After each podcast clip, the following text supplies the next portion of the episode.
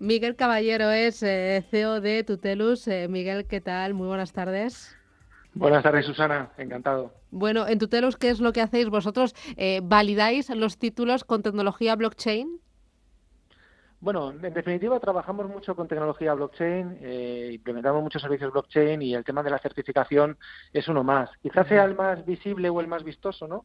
Y vamos a hablar un poquito de ello, pero desde luego que con blockchain podemos hacer muchísimas más cosas, como trataré de explicaros hoy en sucesivos programas. A ver, Miguel, explícanos rápido, fácil, cómo funciona blockchain, porque llevamos hablando media hora y, aún lo hemos dado por supuesto, pero... Bueno, yo en casa, lo tengo que confesar, cuando he dicho, no, voy a poner en marcha un programa de blockchain, eh, y luego ya cuando dije criptoactivos, eh, hablé de tokenización, pensaron eh, mi madre está un poco para allá. Mira, Miguel sabe de todo esto. Miguel, por partes. Venga, vamos por partes. Eh, eh, como nos están escuchando seguro mucho perfil financiero, en definitiva gente que entiende de números y, de, dinero, vamos a explicarlo de una manera muy sencilla. y en definitiva, la, la, parte menos técnica, aunque tengo que lanzar algún concepto que no está de más para que el oyente se vaya quedando con él, es que blockchain, si lo traducimos al español, pues es cadena de bloques, ¿no? Es decir, tengo, bloques que están encadenados o unidos entre sí.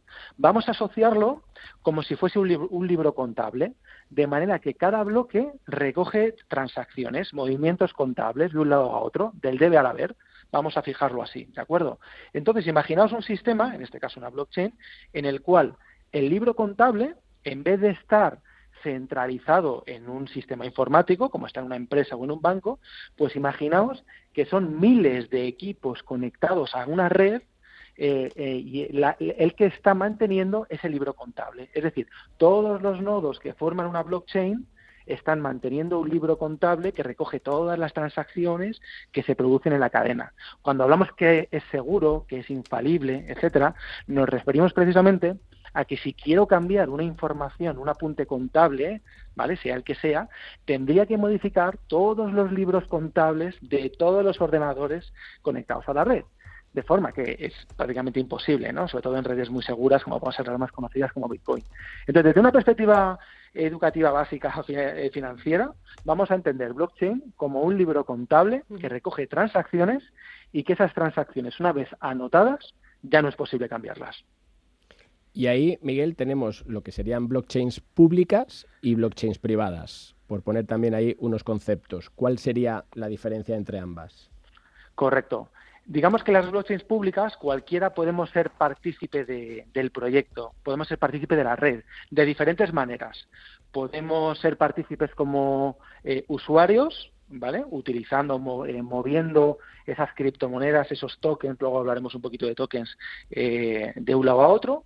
Podemos ser partícipes como nodos, es decir, yo guardo en mi ordenador ese libro contable de todas las transacciones que se han producido e incluso podemos ser partícipes lo que se llaman los famosos mineros, ¿no? que todos habremos oído hablar de que si un minero de Bitcoin gana dinero, etcétera, etcétera. Es un modelo un poquito más complejo, pero también podría participar en una blockchain pública como, como minero, invirtiendo capital en equipos informáticos, vamos a, vamos a decirlo así, muy potentes y recibiendo eh, criptomonedas en base a mi trabajo de minería.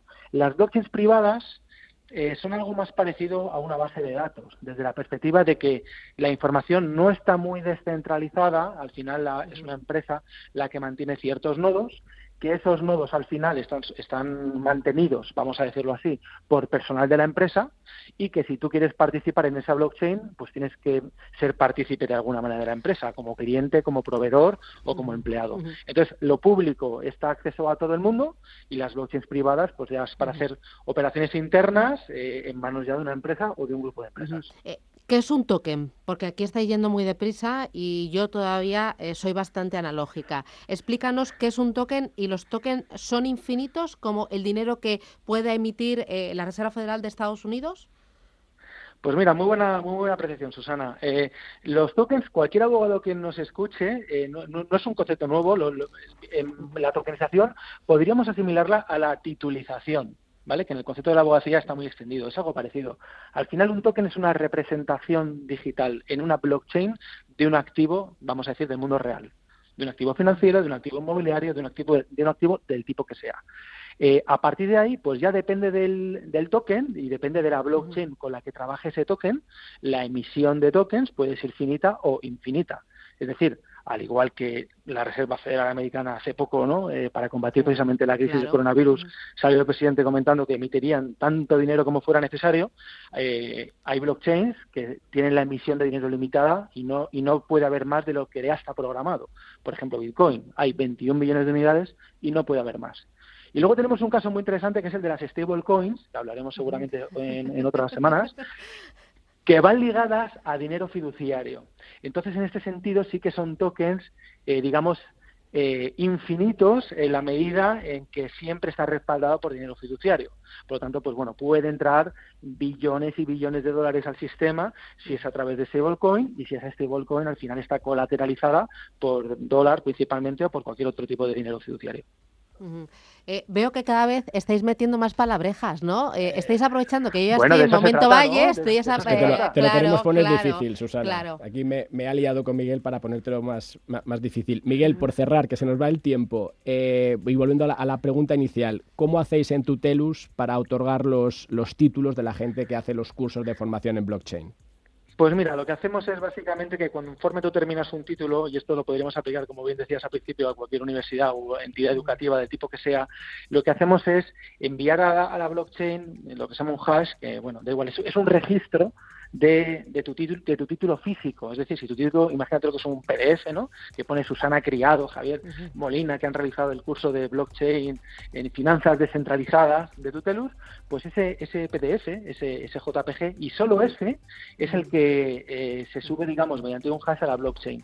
De manera que ya queda un registro de tiempo de que ese archivo se ha subido a tal hora, tal día y está en tal bloque. Y no puede ser, y no puede ser manipulado ni cambiado no puede ser manipulado, manipulado ni cambiado porque entonces eh, tendríamos tendríamos otro archivo, por decirlo así. Incluso si tú quieres, tú eres un poco malo y le quieres cambiar el nombre y decir que en vez de Javier Molina, pues es Susana Criado y lo cambias, al ser otro...